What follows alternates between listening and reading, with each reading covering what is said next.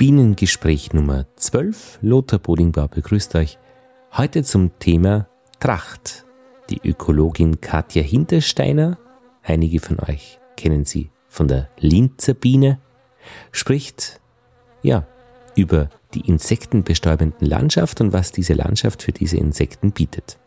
Dann ein kurzer Ausflug ja nach Südarabien zur Imkerei in Südarabien. Ich habe den Anthropologen Sozialanthropologen, man sagt auch Ethnologen, André Gingrich zu einem Gespräch getroffen über ja, Religion und Gesellschaft. Und beiläufig sind wir auf das Thema Imkerei gekommen über den Honigpreis. Und er hat eine große Arbeit gemacht über die Imkerei im südlichen Hijaz, das ist in Südarabien. Die Arbeit stellt er uns als PDF auch zur Verfügung. Wer sich dafür interessiert, kann sie lesen. Ethnologen können nämlich wirklich im Detail beschreiben, was Menschen zusammenhält und wie sie leben. Im dritten Teil der Bienengespräche dann ein Korrespondentenbericht aus Graz, Andreas Boschanik von Honig mit 3O. Spricht heute über den, ja, gibt einige Tipps, was gerade los ist, was man machen kann am Stand. Das ist natürlich auch für Anfänger sehr interessant und wie es bei ihm geht. Das sind die Bienengespräche Nummer 12 und ein Dank gleich vorweg auch noch an alle, die die Bienengespräche auf die Schiene bringen. Und neu auch Dank an Ralf und Sebastian. Da gehen sich dann jetzt schon ein paar Zugfahrkarten aus und auf das freue ich mich schon sehr. Also viel Vergnügen bei den Bienengesprächen. Katja Hintersteiner, André Gingrich und Andreas Boschanik mit dabei. Wie immer, wenn es euch zu lang wird oder ihr unterbrechen müsst, Pause-Taste drücken, Kapitelmarken verwenden und wenn es Ideen gibt, bitte um Nachricht, am besten über www.bienenpodcast.at.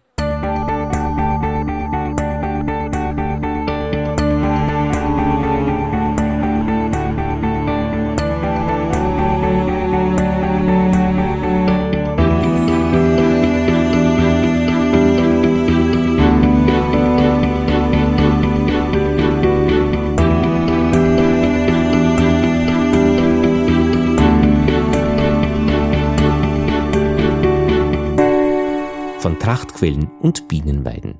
Die Ökologin Katja Hintersteiner spricht über die Beziehung zwischen bestäubenden Insekten und den Blütenpflanzen einer Landschaft. Vier mal vier Minuten. Erster Teil. Eine enge Gemeinschaft. Tracht oder Trachtpflanzen ist ein Begriff, der eigentlich aus der Imkerei kommt. Man nennt es ja auch die Bienenweiden. Das sind alle Pflanzen, die Insekten vorrangig als Nahrungsquelle dienen. In der Natur gibt es sehr reichhaltige Trachtpflanzen, Obstgehölze, wobei man hier aufpassen muss, denn es gibt auch Obstgehölze mit wenig Trachtangebot, zum Beispiel die Marille. Die Marille blüht sehr reichhaltig und man denkt sich, Wahnsinn, es ist unglaublich viel Angebot da. Dem ist leider nicht so. Es ist sehr wenig Nektar in den Blüten drinnen. Es ist eine wichtige Nahrungsquelle für den Frühling, aber es ist noch nicht so, dass ein Auskommen nur mit Marillenblüte gegeben wäre für die Insekten. Es gibt aber auch Pflanzen, die für uns jetzt augenscheinlich sehr viel hermachen für die bestäubende Insektenwelt, wie zum Beispiel die Forsythien im zeitigen Frühling, die aber absolut wertfrei sind, denn es sind sterile Blüten, die sind optisch für uns schön zum Ansehen, aber für die bestäubende Insektenwelt wertfrei und somit fliegen sie einfach daran vorbei. Was ist Tracht? Nektar und Pollen. Pollen besteht aus Eiweißen, also ist eine gute, wichtige Proteinquelle, wobei der Pollen für die Pflanzen ja natürlich zur Verbreitung ihrer Art und natürlich auch ein bisschen zur Durchmischung des eigenen Genpools dient. Darum haben sie sich ja auch Partner gesucht, in Form von vorrangig jetzt bei uns einmal Insekten. Hier haben wir sehr viele Käfer, Schmetterlinge, Bienen, Hummeln, die die Bestäubung der Pflanzen gewährleisten und den Pollen natürlich für ihre eigenen Nachkommen nutzen. Aber auf der anderen Seite natürlich ganz wichtig der Nektar als Belohnung. Und Nektar besteht zu großen Teilen aus Wasser und der Rest ist Zucker. Nektar ist Energiequelle für alle bestäubenden Insekten. Gerade wenn man jetzt überwinternde Arten hernimmt, wie es bei der Honigbiene der Fall ist, um ihnen im Winter die Möglichkeit zu geben, im Stock für Wärme zu sorgen. Das ist sehr energieaufwendig.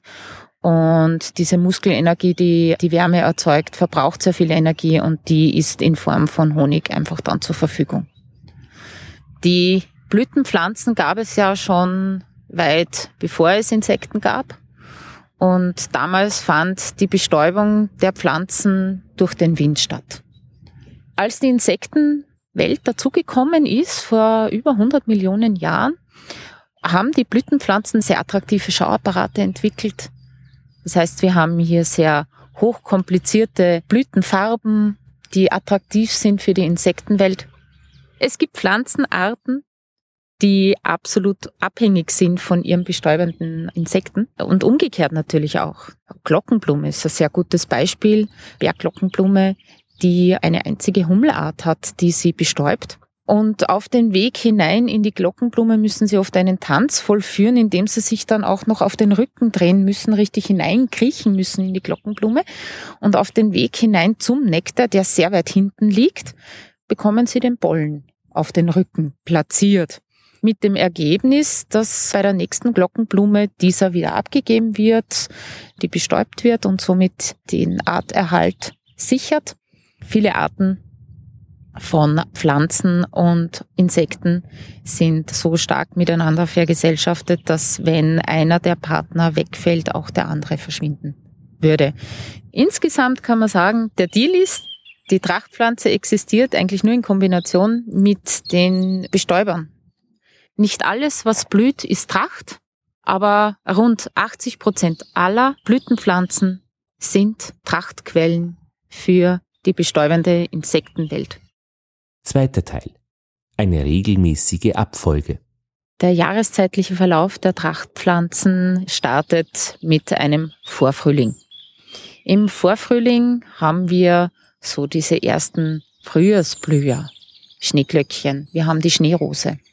Nach dem Vorfrühling kommt der Erstfrühling und der startet mit der Hasel. Hier finden wir aber auch schon sehr viele Frühjahrsblüher, die klassisch in Laubwäldern zu Hause sind und hier dieses Zeitfenster nutzen, wo die Laubbäume noch keine Beschattung von oben geben und somit der volle Lichtgenuss für diese Pflanzen zur Verfügung steht.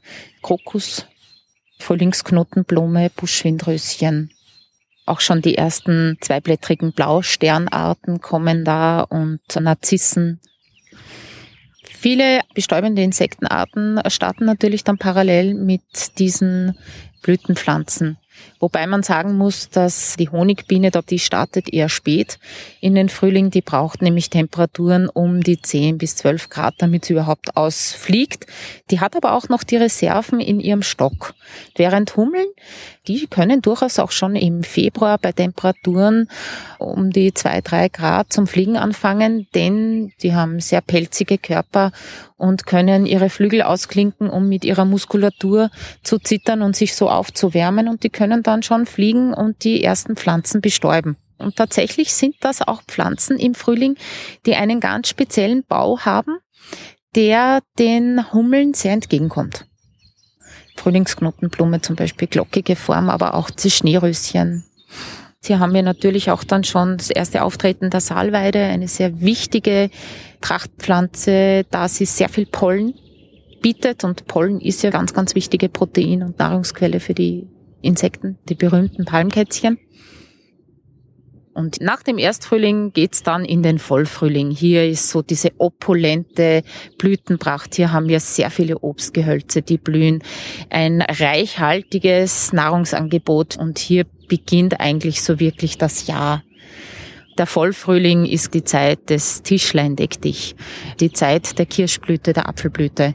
Üblicherweise im April, Mai ist so die Zeit der Kirschblüte, Apfelblüte.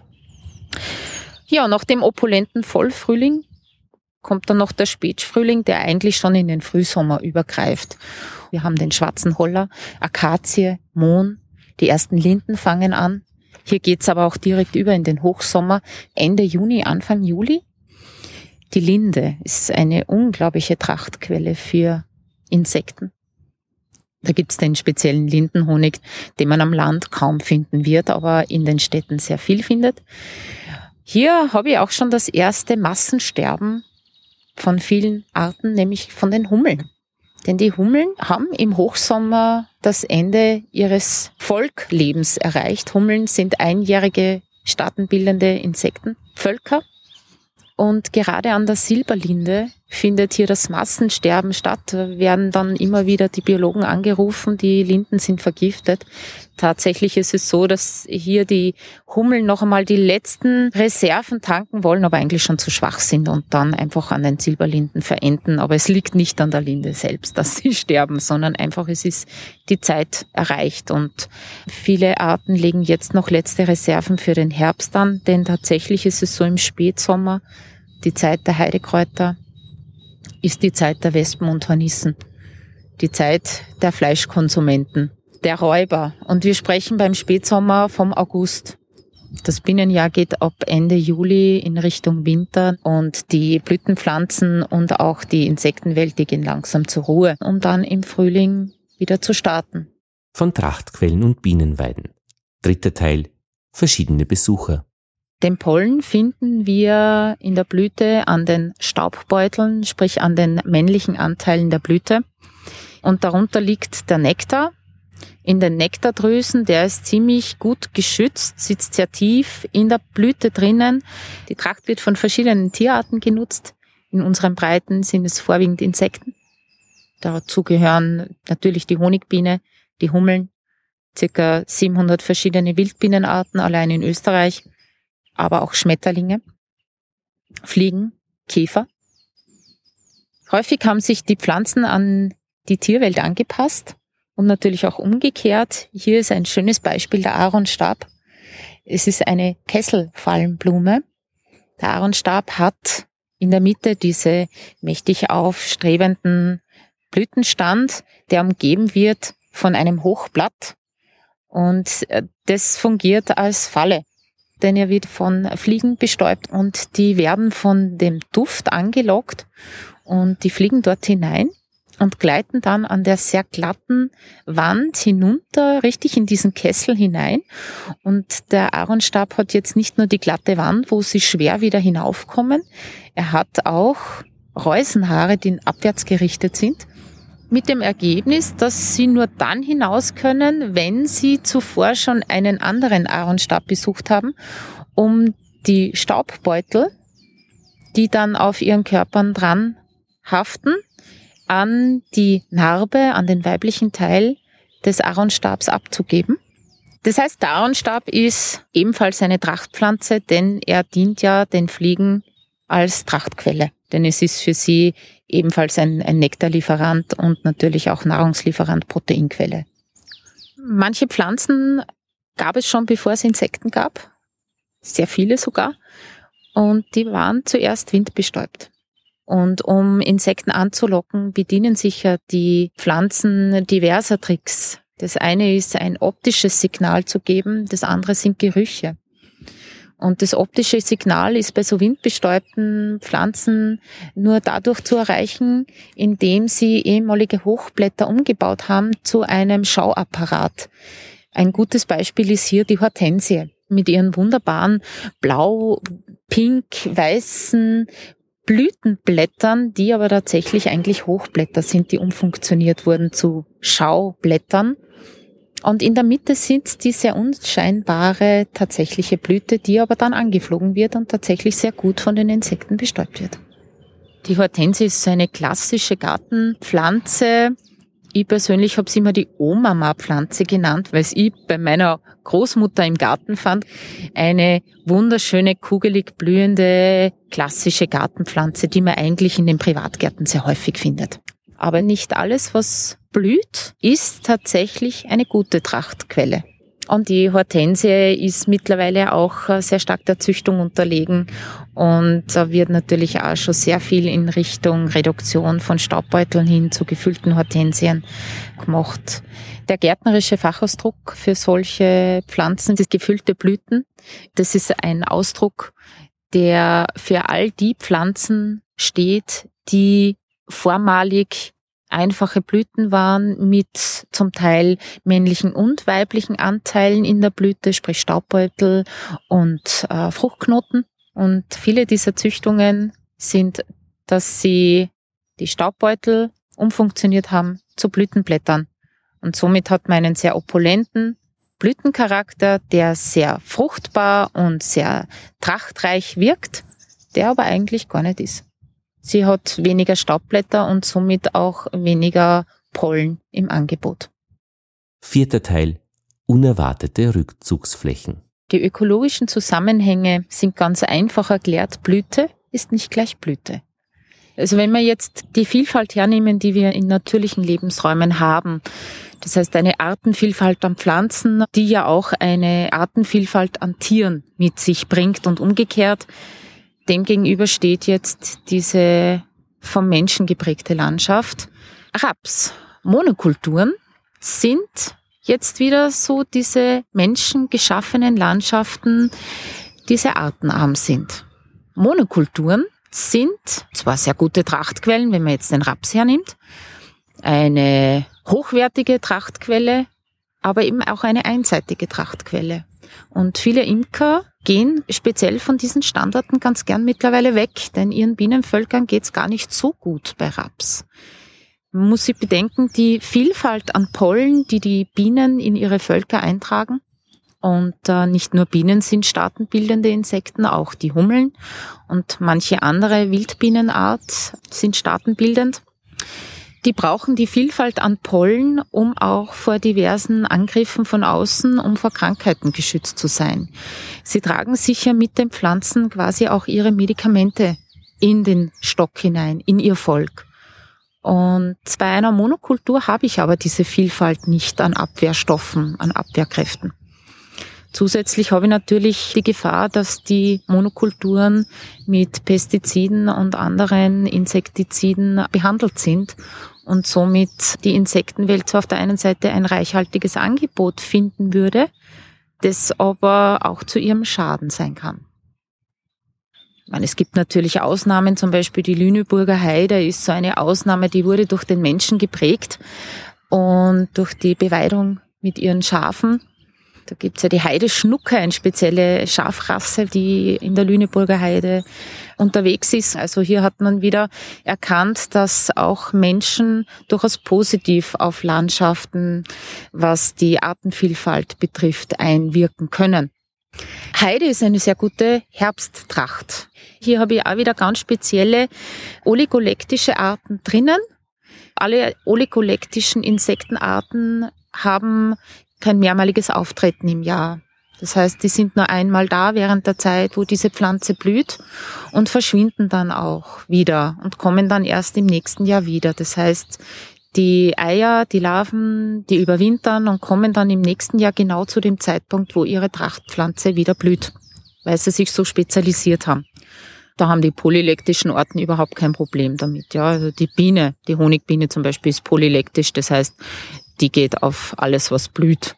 Und vielleicht orientiert sie sich an einem Tag nur an gelbblühenden Pflanzen und am nächsten Tag nur an den weißblühenden, je nachdem, wo sie hingeht. Aber im Großen und Ganzen ist die sehr unspezifisch bei ihrer Nahrungsaufnahme. Insgesamt kann man sagen, die Gestaltung der Landschaft durch den Menschen kann einerseits positiv sein, indem ich mich wieder gestalterisch einbringe und versuche wieder Renaturierung von Lebensräumen oder Siedlungsräumen zu gewährleisten. Ich habe aber auch die andere gestalterische Möglichkeit, nämlich die, die sich die Natur selbst geschaffen hat. Und hier sind brachliegende Industriestandorte und die Stadt eine sehr gute Rückzugsnische für viele durchaus rote Listearten geworden. Die Tracht ist sozusagen jetzt dieses Bindeglied zwischen der Pflanzenwelt, die sich an diesen Standorten angesiedelt hat, und der sie bestäubenden Insektenwelt, die auch hier wieder ihre Nischen gefunden hat, um dort leben zu können. Die Ökologin von der Linzer Biene, Katja Hintersteiner, hat über die Tracht erzählt. Ich habe dieses Gespräch ursprünglich aufgenommen für Österreich 1 vom Leben der Natur, genau zu diesem Thema Tracht.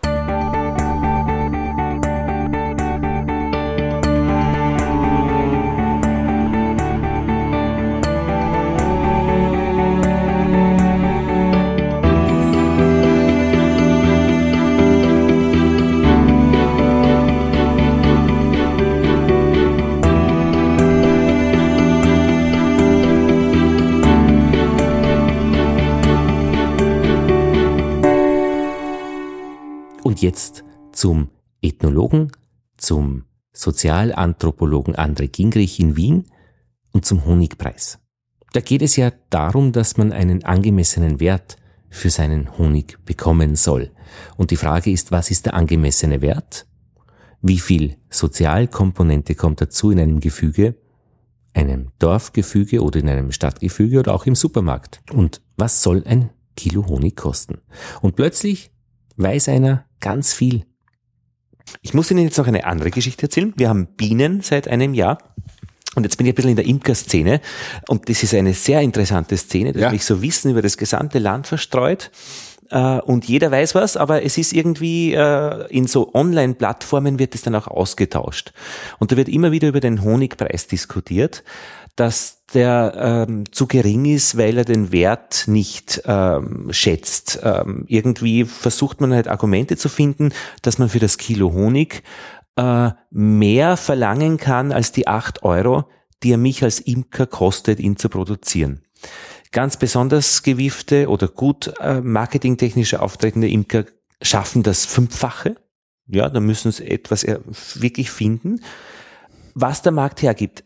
Ich habe aber darüber nachgedacht und war jetzt in Oberösterreich und habe meinen Vater gefragt, ähm, was der Honigpreis ist und der sagt acht Euro. Genau die Kosten, die ein Imker hat, äh, ihn zu produzieren. Der braucht ja die Beute, der braucht die Mittel. Das heißt, im, am Land wird durch Menschen, jetzt oft Pensionisten, die die Zeit haben, Honig gemacht und die verrechnen nur einander in diesem sozialen Gefüge die Selbstkostenpreise. Mhm. Bisschen, vielleicht ein bisschen was drauf, ja. Aber da bleibt nicht nichts eigentlich über. Das heißt, die Imker dort kriegen dafür, also äh, vom, das sind geachtete Leute, die einander, den Menschen des Ortes Honig für acht Euro verkaufen.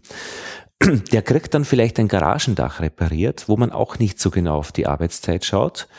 Und der Begräbnisumzug ist für diese geachteten Menschen des Ortes länger, führt länger um die Kirche irgendwie. Also es ist ein, mit einem sozialen Stand verbunden, nicht das zu verlangen, was der Markt hergibt. Und das den Imkern im, im Online-Forum erzählt, das ist wie wenn die Hummeln, also die, die Wespen auffliegen, weil das natürlich dann sofort die Leute spaltet in die oder in die Argumentationsform soziales etwas Honig, soziale äh, Währung Honig versus marktwirtschaftliche globale Regeln, was kann ich dafür verlangen? Aber das Studium des Honigpreises und was das eigentlich in einem sozialen Gefüge äh, für, für, für, für Bedeutung hat, das finde ich schon sehr interessant. Und ich kann mir vorstellen, dass das in anderen Weltgegenden durchaus auch äh, der Fall ist. Und nämlich, was dann dazu kommt, ist, im Supermarkt erwarten dann die Leute durchaus, das ist ein, eine neue Verkaufsform Supermarkt, dass dort Honig gibt für acht Euro. Den gibt's aber dann nur, wenn er von irgendwo Chile äh, herkommt, wo er unter Ausbeutung von Menschen und Landschaft hergestellt wird.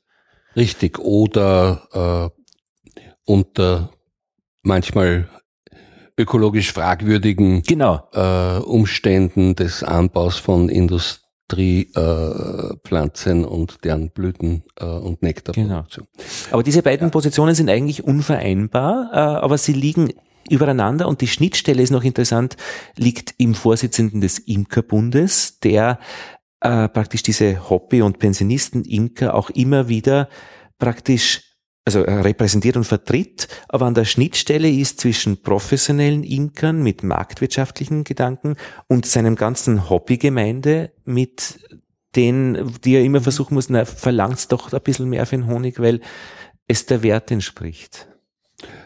Also der wird immer geschlagen, der Imkerbundpräsident dafür. ja. Ich teile erstens einmal, wie Sie wahrscheinlich wissen, Ihr Interesse für den Honig und die Imkerei.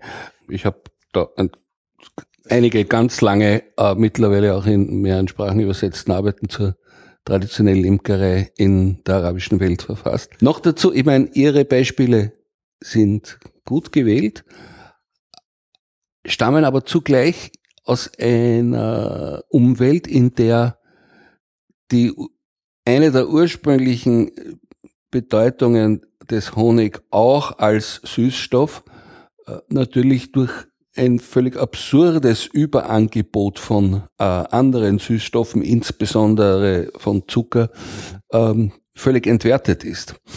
Äh, insofern kommt natürlich auch der Kontrast, äh, den Sie ansprechen zwischen der sozialen und der ökonomischen äh, Seite noch viel deutlicher äh, hervor als im äh, jemenitischen Mittelalter. Wir haben schon aus gemacht? dem ja. 9. Jahrhundert äh, äh, erste Berichte von staunenden Reisenden.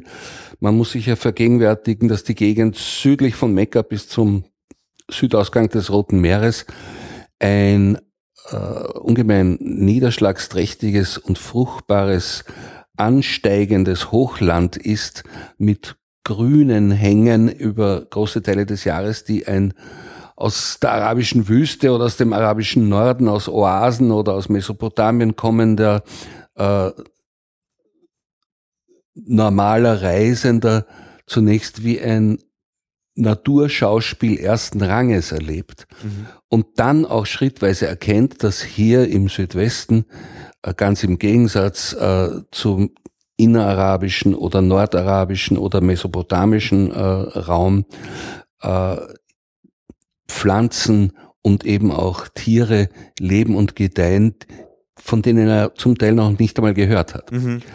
Äh, es gibt also ähnlich wie in der Antike mit Weihrauch und Myrrhe, mhm. äh, hier ein, ein, ein Zentrum von äh, Blütenbeständen, das äh, seinesgleichen äh, ansonsten sucht im, im Nahen Osten und daher eine schon seit der Antike gegebene äh, Produktion, also Honig-Tradition, äh, die sicher auch einen ihrer Ursprünge im Umgang mit Wildschwärmen hat, die es weiterhin gibt, aber schon im 9. Jahrhundert, im 8. Jahrhundert, 10. Jahrhundert sehen wir äh, sehr, an sehr, sehr genauen Beschreibungen, äh, wie hier systematisch hochspezialisierte Imker äh, ganze Schwarmbestände hegen und pflegen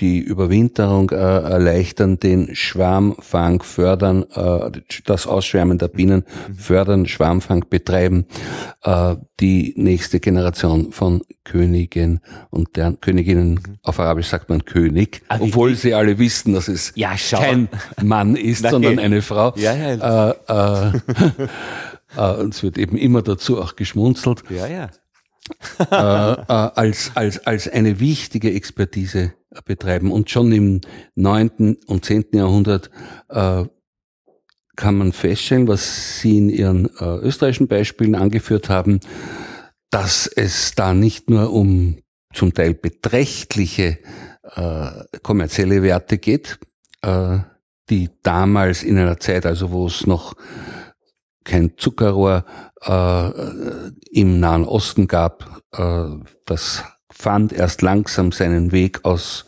Fernost nach Nahost äh, und wo es schon gar keine Zuckerrüben gab, natürlich als Süßstoff eine sehr viel höhere Bedeutung hatte, sondern vor allem auch äh, das große, große soziale Prestige der Imker, die fast wie Renaissance-Menschen äh, gefeiert werden als, als Menschen, die etwas äh, herstellen, das sowohl den gebärenden Müttern Stärkung verschafft als Heilmittel, das den verwundeten Kriegern äh, als Wundauflage äh, hilft und äh, das bei allen wichtigen rituellen Anlässen als äh, Genussmittel und als Gastgeschenk äh, gereicht werden kann. Das ist eine gerade im Nahen Osten und gerade durch Südarabien äh, mit seiner großen Tradition von schon in, in der Bibel erwähnten äh, Edelprodukten äh, ganz, ganz wichtige und geradezu kulturstiftende äh, äh, Sache mit dem Honig. Zum Teil hat das ja auch jenseits der Bibel bereits im alten Ägypten und im alten Mesopotamien kleinere, aber wichtige Vorläufer, so dass hier eine ganz, ganz deutliche Komponente an, an wichtigen Imkereitraditionen auch für Europa aus dem, aus dem Nahen Osten kommt. Es, ich kenne auch eine Facebook-Seite, äh, ich kann eben nicht Arabisch, aber wo äh, gewaltige Inhalte, also äh, großartiger Betrieb, immer wieder äh, gepostet werden, Fotos, also wo man weiß, also da tut sich extrem viel. Ja, äh, es ist auch ein Forschungsbereich, muss ich ganz ehrlich sagen. Ich, Sie sind aber selbst kein Imker. Nein, aber ich, ich habe mich auch viel mit den äh, österreichischen Imkern auseinandergesetzt, weil ich großen Respekt für diese Tätigkeit habe. Und es ist eben ein Bereich, der sich sehr gut eignet, auch quer durch die Kulturen und Religionen äh,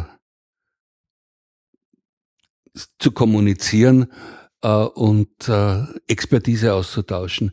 Äh, ein Imker im Jemen, ein Imker aus Polen und mhm. einer aus Vorarlberg äh, werden miteinander sehr, sehr schnell eine gemeinsame Sprache sprechen, ganz egal, was sie sonst für äh, ideelle Präferenzen oder Orientierungen verfolgen, weil man einfach äh, weiß, dass für diese Tätigkeit Erfahrung, Wissen, Sachverstand, äh, Expertise äh, notwendig ist, die mit dem der Ingenieure, mit dem der äh, Brückenbauer und Architekten und so weiter und so fort äh, durchaus vergleichbar ist.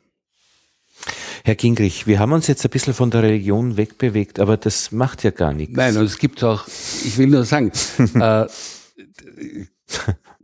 es ist trotzdem so, dass äh, es zum Beispiel im Islam äh, eine gute Verankerung auch durch die Religion gibt, weil, weil eben auch dem Propheten äh, Mohammed sehr viele positive Aussprüche über die äh, Biene und über den Honig Ach, ja. äh, zugesprochen werden, äh, so dass äh, man sich auch innerhalb äh, des Islam in einem quasi sicheren und abgesicherten Bereich bewegt, wenn man sich als nicht-Muslim wie ich äh, zum Beispiel für dieses Thema interessiert. Das ist etwas, das nicht heikel ist, äh, das äh, überall ein Lächeln auf äh, die Gesichter zaubert, wenn ich es anspreche na, und das sozusagen auch sehr äh, gut kompatibel ist mit, mit Forschungsprojekten vor Ort. Spannend.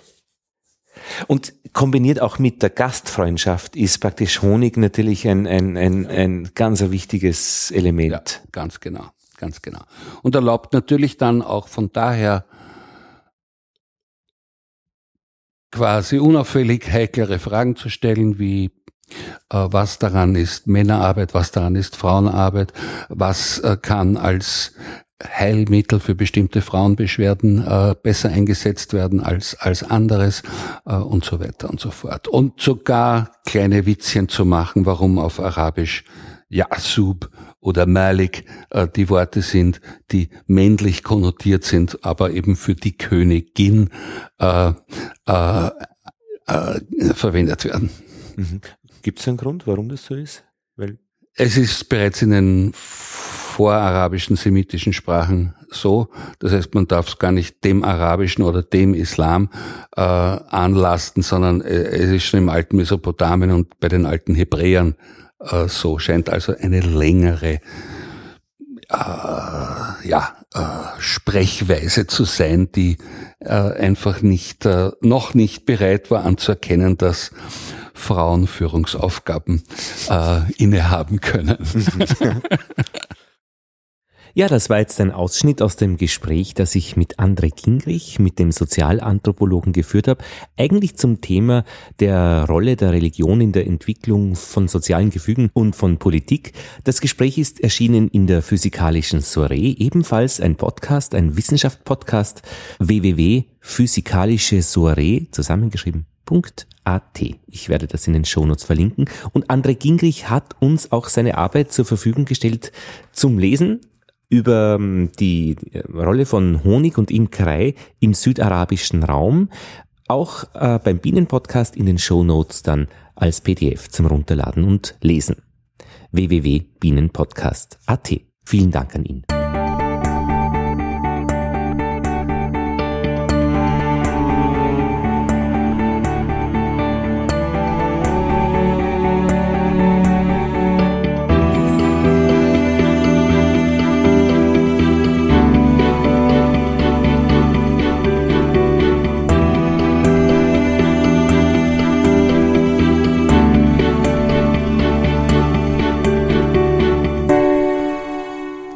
Jetzt geht's nach Graz.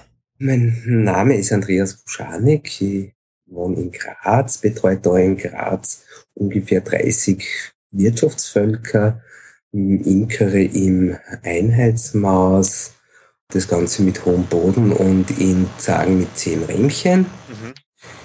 Ja, habe 2007 zu Imkern begonnen, habe in Kärnten die ersten Kurse gemacht, 2007 und 2008 habe dann im Jahr 2011 den landwirtschaftlichen Facharbeiter Bienenwirtschaft gemacht, weil Ausbildung äh, mir relativ wichtig ist. Ja. Wenn ich was mache, dann möchte ich wissen, wie kann ich es besser machen, was sind die aktuellen Geschichten, die momentan State of the Art sind, um auch optimale Resultate mit meinem Einsatz, den ich bringe, erzielen kann. Andreas, du imkerst an sechs Bienenständen. Wie schaut's denn gerade jetzt aus? Also wir haben 20. Hm, April, oder haben wir schon? 19. Das heißt, bei uns in Wien geht's volles Programm los, Kirschblüte, alles da. Ich bin heute einen ausgiebigen Laufausflug durch die Stadt gemacht und äh, da ist echt blütenmäßig einiges los. Wie schaut's bei dir aus an den Ständen? Bei mir schaut schon ein bisschen weiter aus. Die Kirsche ist schon knapp vorbei. Aha. Es ist die Apfelblüte voll im Gange. Es ist die Birne offen. Die Marille ist vorbei. Es ist die Ringlotte vorbei. Mhm. Von daher, es ist ein Wahnsinn, was sich momentan tut. Wenn es noch ein bisschen mehr regnen würde, würde ich sagen, die Natur explodiert. Wahnsinn, ja. Und das merkt man wirklich an den Völkern selbst. Das ist wirklich, wie man es liest, also dass das einfach wirklich äh, die Menge an Bienen einfach mehr wird. Spektakulärerweise. Also zum einen das, zum anderen diese Menge an Bienen. Das ist ja genau das, was man sehr gerne übersieht. Ja. Wenn eine Brutschwabe, die beidseitig bestiftet und bebrütet ist, schlüpft, ja. Dann besetzen diese schlüpfenden Bienen drei Wabengassen. Ja. Das heißt, ich habe drei Brutwaben, die schlüpfen und habe eine Zage voll Brut. Ja, ja. Brauche Platz. Ach, ist auch und, was Neues wieder. Und wenn ich jetzt um diese Zeit zur Apfelblüte mhm. nicht wirklich höllisch drauf aufpasse, dass ich jetzt genügend Raum gebe, ja. dann habe ich das Problem, dass ich jetzt meinen Grundstein für die Schwarmstimmung gelegt habe. Ah, ja, ja, ja, ja, ja. Du, Frage, wie, ich ähm, äh, setze ja ähm, Zander Jumbo jetzt unter. Das äh, ist jede Menge Raum, weil ich möchte, dass die da reinwachsen mit ihrem Brutnest. Äh, das heißt, ich habe jetzt keine Schwabensorgen, deiner Meinung nach, wenn ich das richtig verstehe. Würde ich nicht sagen. Ah. Es kommt ganz drauf an, bei größeren Brutraummaßen, sei es jetzt Zander Jumbo, sei es Einheitsmaß eineinhalb, sei es Dadant, ist es sicherlich so, dass man dieses Problem nicht so hat. Bei Aha. so großen Rähmchenmaßen würde ich mir aber momentan vielleicht sogar überlegen, wenn der untere Brutraum angenommen worden ist, ja. mir die Königin zu suchen und die mittels Absperrgitter runterzusperren. Ah, okay, alles klar. Danke für den Tipp. Sehr schön. Weil damit ja. hast du die Schwarmstimmung mit Sicherheit hinterhalten. Ja. Wird auch sehr gerne als Brutdistanzierung verwendet ja. bei normalen Rähmchenmausen, okay. wo man ganz einfach eine Zage mit Mittelwänden untersetzt, ein Rähmchen raustut, sich das Rähmchen mit der Königin sucht, das runterhängt, der Absperrgitter draufsetzt und das restliche Volk wie bisher draufsetzt. Mhm. Damit ist auch in sehr vielen Fällen der Schwarmstimmung noch beizukommen, wenn es nicht allzu schlimm ist. Zusätzlich logischerweise Zellen brechen und nach neun Tagen nochmal schauen. Und die Brut läuft dann automatisch dort aus, dann über dem Absperrgitter nach, also spätestens 21 Tagen ist es praktisch dann leer. Prinzipiell ja. Ich würde sagen, zumindest 24 Tage, weil du ja. wirst oben auch Drohnenbrut haben zum ja. einen. Ah, verstehe. Und Drohnenbrut ist auch schon das zweite Stichwort. Ja. Wenn du ein Absperrgitter setzt und oberhalb Brut hast, ist es definitiv wichtig, ja. dass du oben ein Flugloch hast, dass die Drohnen raus können. Ach. Die laufen sich sonst am Absperrgitter zu Tode. Daher sind auch die kleinen Löcher. Da gibt's doch die Löcher, oder? In den Zagen. Da gibt's zum Beispiel Löcher in den Zagen oder wie ich, der in den Zagen keine Löcher hat, der hebt ganz einfach den Deckel oben auf an zwei Ecken, ja. dass vorne oben ganz einfacher Schlitz mit zwei, drei Zentimetern Höhe vorhanden ist. Jetzt werden zwar viele sagen, Wärmehaushalt und furchtbar Ja, ja. sowieso funktioniert. Ah, okay. Und wo kommt dann der Honigraum dann drauf? Der wird Ah. dann, wird es dann ausgetauscht dann, äh, dass diese leeren Brutflächen dann wegkommen und Die- stattdessen einfach frisch mit Mittelwänden äh, äh, Honig. Na, die Rähmchen, die Brutwaben waren, Ja. werden dann ganz einfach mit Honig Ach so, dann ist es eh Die schleudert einmal und schmilzt Mhm. aus oder verwendest nochmal, je nachdem Okay. in welchem Zustand das sind. Und die alten Futterwaben, die jetzt noch drüber sind äh, vom Winter und die teilweise noch nach Thymol riechen, muss ich ehrlich sagen, die muss man schleunigst weggeben jetzt. Auf alle Fälle, das hätte eigentlich schon beim Auswintern gehört. Okay. Beim Auswintern mache ich folgendes. Ich setze einmal die Bausperre rein, Ja, ich habe einen hohen Boden. Die Ja. Bausperre ist wichtig, dass das Bienenvolk nicht auf die Idee kommt, nach unten reinzubauen. Dort bauen sie sehr gerne Drohnenbrut rein. ja, Es wird teilweise eine wirkliche Gatscherei, wenn das passiert. ja. Und das ist wirklich unangenehm, das dann aufzuarbeiten. Da kommt, wie gesagt, bei der Auswinterung die Bausperre rein. Es wird logischerweise entweder der Boden getauscht, wenn er schmutzig ist, oder der Boden wird zumindest geputzt, dass alles, was noch an toten Bienen drin sein sollte vom Winter her, Ja. was es an Rückständen von der Wachsmotte etc. gibt, dass das draußen ist. Zudem schaue ich im Zuge der Auswinterung auch gleich, wie viel Futter ist noch vorhanden. Ja, genau. Ich schaue, dass nicht mehr als vier, fünf Kilo Futter so dem Gefühl nach vorhanden sind. Alles, was zu viel an Futter drin ist, nehme ich raus. Mhm. Zum einen, ich brauche die Futterwaben ja für Ablegerbildung. Ja. Zum anderen nehme ich so das Risiko weg, dass mir Zucker in den Honig umgetragen wird. Genau. Ich füttere selber mit Lebensmittelzucker Ja, und sage ganz ehrlich, wenn ich ein Lebensmittel produziere, dann füttere ich auch ein Lebensmittel. ja. Das ist die Überlegung, dass ich da nicht auf Stärke-Sirup oder sonst irgendwas Ja. zugreife, Mhm. obwohl es kostentechnisch günstiger wäre, Ja. aber ich mache Mhm. das seit ich imkere mit Lebensmittelzucker und habe auch nicht vor, daran was zu ändern. Ja. Und sag mir ganz einfach, kommt ein bisschen Zucker rein, das wird sich nicht vermeiden lassen, gar keine Frage, dann ist das so. Das kann ich nicht verhindern. Aber ich, wenn ich jetzt, ich sage mal, vier, fünf Brutwaben habe, die einen schönen Futterkranz rundherum Mhm. haben, dann sind es einmal zwei Kilo Futter, die ungefähr da drin sind. Wenn ich dann noch ein oder zwei Futterwaben drin lasse, Mhm. Den Rest kann ich bedenkenlos rausnehmen. Und wenn die Wetterlage dann halt passt, dann ist es da wirklich das, was vernünftig ist und was angemessen ist. Habe ich jetzt wirklich drei Wochen Regenwetter? Ja, Mädels können nicht raus. ja, So wie wir es im letzten Frühjahr hatten. ja, Dann hatte ich teilweise Imker, denen die Völker verhungert sind. ja, ja. Ich muss dazu sagen, ich habe ja meine Futterwaben noch immer auf Vorrat, die kann ich ja zurückhängen. Und Mhm, setzen. stimmt. Wichtig in dem Bezug ist vielleicht noch, bitte, bitte, bitte Futterkranzprobe. Nicht, Ja. dass ich mir eine amerikanische Faulbrut über meine Stände verteile. Ja. Andreas, das ist jetzt eine richtige Sprechstunde geworden. Danke dafür. Gerne. Also ich habe jetzt, um zu dir zurückzukehren, äh, zu deinen Bienenständen, wie schaut's denn bei dir jetzt aus? Ja, bei mir geht's jetzt massiv bergauf. Ich habe teilweise Völker, die acht, neun Brutwaben verdeckelt haben. Da sage ich ganz ehrlich, die haben allesamt jetzt einmal genügend Platz. Mhm. Und nachdem die nicht alle jetzt gleich schlupfen werden, sondern sich das Ganze über drei Wochen ziehen wird, mache ich mir keine Sorgen, dass es da ein Problem geben wird, dass ich da was übersehen werde. Ja. Es ist eben nur das, wenn man sich eben nicht bewusst ist, dass eben eine geschlüpfte Brutwabe drei Wabengassen besetzt, ja, dann kann es zur kleinen Katastrophe kommen. ja. Ich habe auch noch in den ersten Kursen gelernt, bevor es aufsetzt, schau nach Ende des Flugbetriebs durch den Putzkeil oder durchs Flugloch, Mhm. hängen die Bienen durch und Ja. den hohen Boden oder nicht. Ja. Wenn sie durchhängen, setze eine Zage auf. Ich sag, wenn sie durchhängen, ist es bereits sehr, sehr, sehr, sehr spät. Ja, ja, verstehe. Da kann es sein, dass bereits die Königin nicht mehr die Möglichkeit hat, das, was sie an Eiern produziert, auch in leere Zellen abzulegen. Dadurch kommt sie in einen Legestau Mhm. und das löst die Schwarmstimmung aus. Ja, ja, ja. Und die werden jetzt fleißig Pollen eintragen, weil sie ja brüten. Ist da jetzt schon wird da schon Honig, also Nektar eingetragen auch? So wird Nektar genauso eingetragen. Es ist ja immer wieder mal schön. Ich, ich habe einen Imker, bei dem ich das nicht tun darf, wenn ich bei ihm vorbeischaue. Aber bei meinen Völkern tue ich das recht gern. Wenn ich vorbeikomme und einen Eingriff im Bienenvolk schon machen muss und ich habe da schon eine Wabe in der Hand, eine Brutwabe mit einem Futterkranz rundherum, dann kann es schon passieren, dass ich mit dem Finger in den Futterkranz rein ja.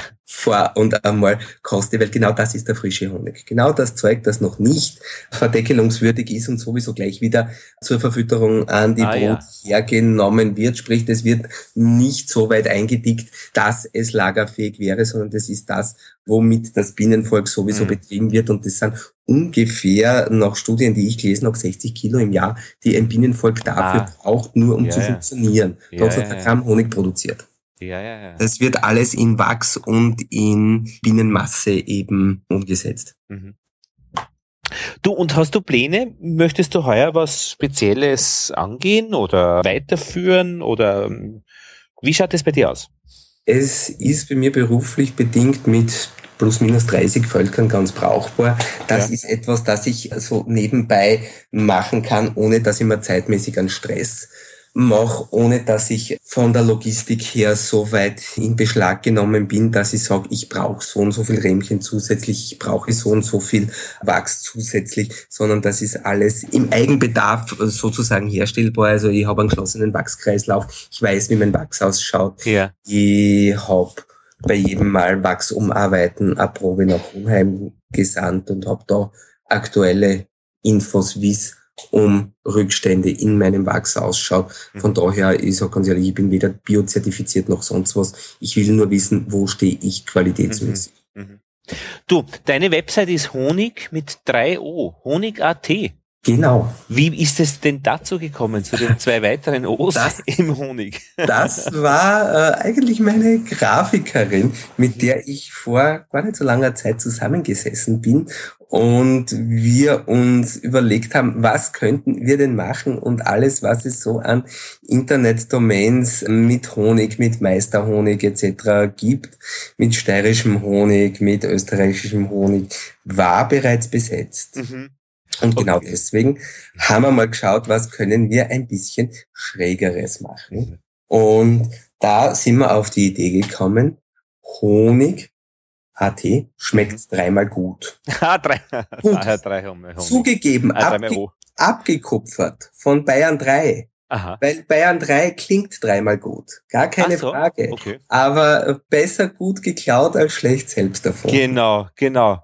Und wo würde ich deinen Honig kaufen können? Muss ich die doch persönlich kennen oder, oder kann ich da irgendwo in Graz in, hingehen? Du kannst mich persönlich kennen, du kriegst Honig von mir. Okay. Es gibt ein paar Outlets in Graz, mit denen ich zusammenarbeite. Ja. Ich habe zum Beispiel einen Bienenstand in einem Gemeinschaftsgarten.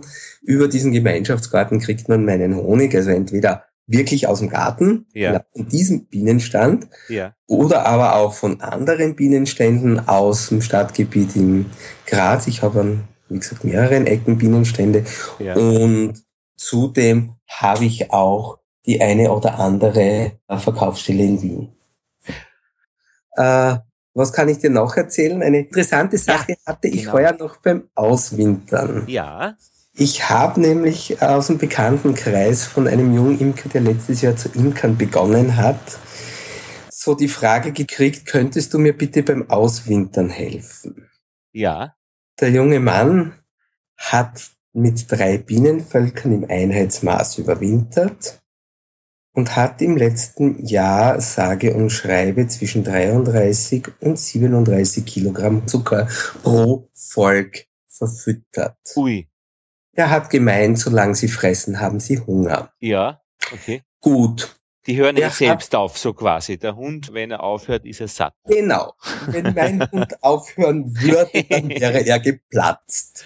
Aha. Also das heißt, die Bienen hören nicht auf die Lagern ein, was geht? Nein, die Bienen hören nicht auf die Lagern ein. Mhm. Wir haben heuer 24 Kilo Futter im Schnitt aus jedem Volk rausgeholt. Ja. Die Völker konnten sich auch nicht entwickeln, weil sie ganz einfach keinen Platz gehabt haben. Wo hätte die Königin reinlegen sollen, wenn alles voll ist?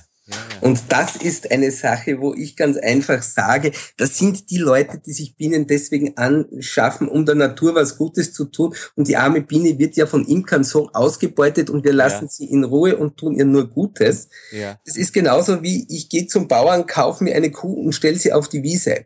Sie wird nicht lange überleben, mhm. wenn ich nicht weiß, was ich tue. Und genau deswegen sage ich, Ausbildung ist heutzutage alles. Und es ist ja doch eine weitlich komplexe Geschichte. Es ist nicht schlecht, wenn man Imker aus der Gegend zur Hand hat, ja. der einem unter Umständen auch in Problemsituationen zur Seite steht, mit denen man noch nie zu tun gehabt hat. Ja, ja. Aber das diese Logik auch zu durchschauen ist eben äh, selbst dann noch schwer, finde ich. Also ich stehe hin und wieder hinter meinem Bienenstock mit einem großen Fragezeichen. Ja. Was ist da los? Warum ja. tun die, wie die tun? Ja, ja. Auch das bleibt bei mir nicht aus.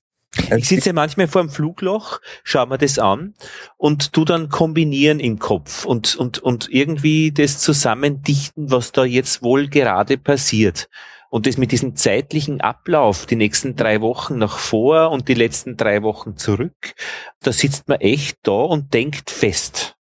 Das ist durchaus spannend, wobei ich das nicht so bestimmt sagen würde mhm. wie du, wenn ich vor dem Flugloch sitze und das beobachte, sondern ich das sehr viel mehr im Konjunktiv mich mhm. ausdrücken tät, okay. weil man sieht zwar, das Volk trägt Pollen ein. Ja, genau, ja. Allerdings, ob die damit Drohnenbrut füttern, ja. weil sie keine Königin mehr haben ja. und noch stark nur sind, ja. weil ja viele Winterbienen überlebt haben, ja. Oder ob da eine Königin legt und 18 Rähmchen Brot drin sind. Das weiß ich nicht. Gee. Das sehe ich daran nicht, ob ich will oder nicht. Man hört es unter Umständen, aber das ist ein Erfahrungswert, den man sich ja, selbst ja. erarbeiten muss. Und das geht nicht von heute auf morgen. Ja. Danke, Andreas. Du hast uns geholfen, wieder einen helleren Blick zu kriegen auf das aktuelle Geschehen und auf die Imkerei als Gesamtes. Ja, gerne. Super, danke.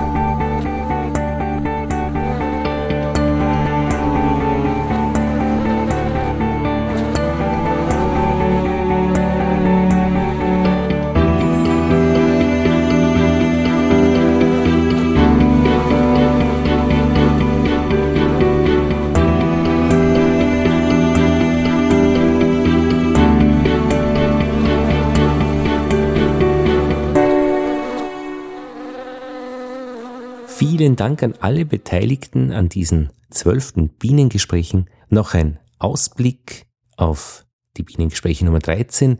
Im Mai, Mitte Mai, die beschäftigen sich mit der Belegstelle. Das ist die heiße Zone der Bienenkönigin. Und was es mit dem besonderen Gebiet auf sich hat, wo es sich befindet, das schauen wir uns oder hören wir uns doch einmal genauer an. Die Belegstelle in den Bienengesprächen in den nächsten Nummer 13. Ja, und einen Hinweis habe ich noch. Über Süßstoffe hat der Explikator Oliver Wunderlich eine zehnminütige Podcast-Folge gestaltet. Ja, zum Thema Süßstoffe. Ich verlinke es. Ich glaube, das ist spannend. Der Mann ist gut. ja, das war's. Noch ein Hinweis auf die Website www.bienenpodcast.at und Lothar Bodingbauer verabschiedet sich.